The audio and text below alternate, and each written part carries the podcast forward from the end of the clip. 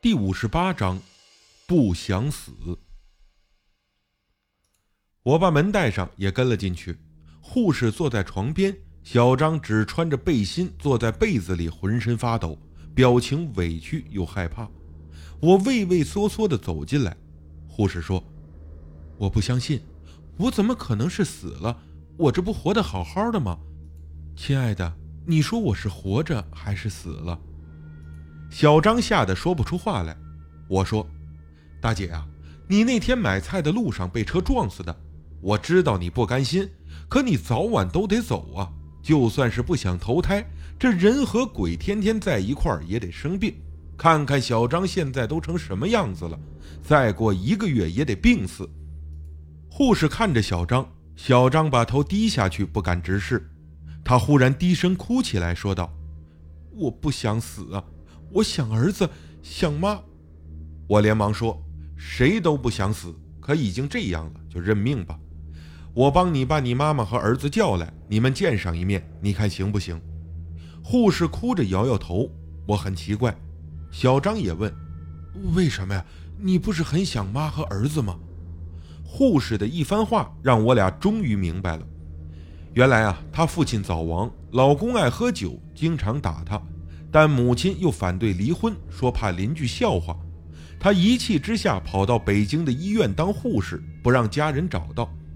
母亲想儿子，儿子想妈妈，可她不愿意看到丈夫，就狠着心不回去，最多打一个电话。母亲气得放下狠话，和他断绝关系。已经两年多了。前几天他出车祸后，同事帮忙联系到家人，但没能看到女儿最后一面。了解情况之后，我赶紧给方刚打电话。方刚说：“人死后的魂魄不会马上散去，能在阳世保留七天，但第七天的午夜十二点必须离开，不然就没有转世机会了。你得抓紧在这七天之内让他了却心愿，不然尘世没了，这魂魄强留在人间变成野鬼就麻烦了，会不断的纠缠人害人。记住啊！”不能让鬼魂和自己的家人接触，否则会把家人的阳气带走。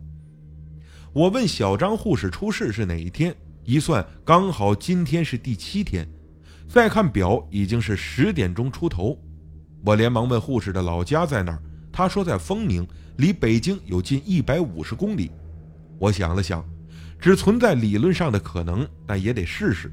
向他要了老家的电话，到客厅拨通，是一个男人接的。我直接说明来意，男人骂了我几句，直接把电话挂断。看来啊，是把我当成骗子了。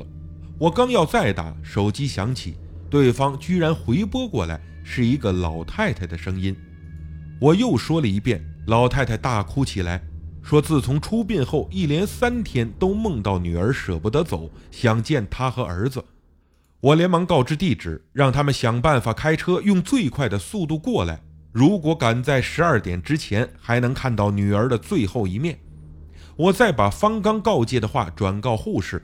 三个人在旅馆门口揪心的等待，护士表情木然，我和小张则频频看表，时间一分一秒的过去，从十点半到十一点，十一点半，十一点四十，我心想要坏，看来啊，恐怕是要误时间。小张扑通的跪下去，去求护士投胎。护士说：“没看到母亲和儿子，我是不会走的。要是再也不能投胎，那我就永远和你在一起。”小张此时吓得是都快尿床了。时间已经是十一点五十分，从远处飞驰过来一辆汽车，在旅馆的门口停住。三个人钻出汽车，护士连忙迎上去，我伸手把他拦住。老太太和儿子跑过来，小张拦住他们，双方隔着我俩大哭。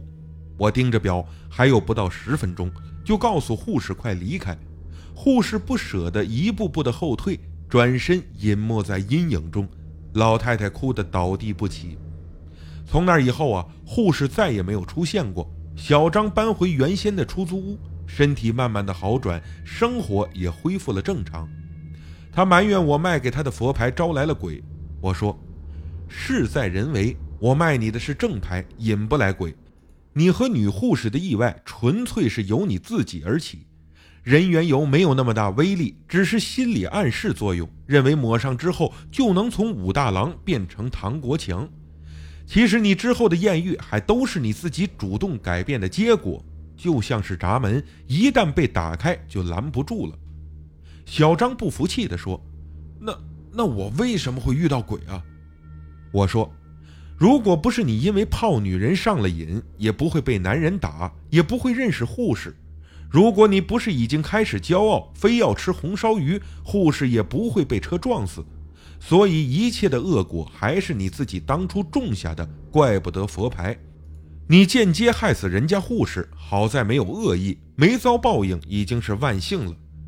这桩生意啊，从头到尾都没有赚到什么钱，但我却感觉得到比失去的多。几个月后，小张发给我了一张照片，居然是他和那个卖鸡蛋灌饼的女孩的合影，在颐和园湖边拍的，两人笑得很甜蜜。小张告诉我，那个女孩对他说，两年多来，他一直都在留意小张，但她长得不漂亮，又是农村人，也不敢主动。经过那件事之后，小张开始和女孩交往，双方父母也见了面。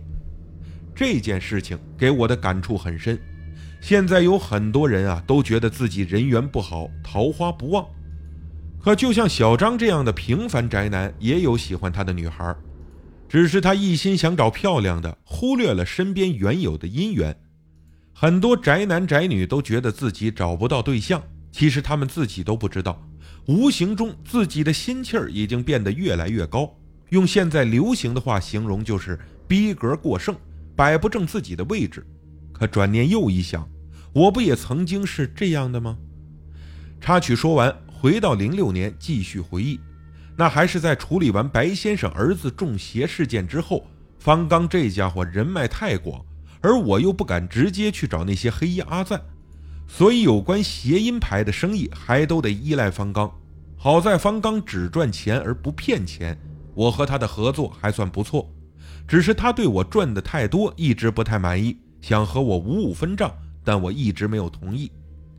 干了两年的佛牌生意，我的顾客起码有几百个，生意从几百块到几十万都有过。我也开始见怪不怪，接触的人群也复杂多了，各行各业的都有。那时候啊，我很风流，因为手上不缺钱，又喜欢泡妞。我和冯姐的外甥女儿处了半个多月后啊，就分手了。原因是他在我的手机里发现了好几条陌生女人发给我的暧昧短信。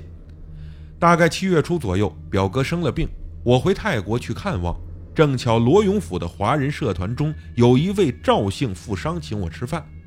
半年多前，他因生意不景气而在我手里请过招财古曼，后来生意有了很大的转机，于是啊，就特别的感激我。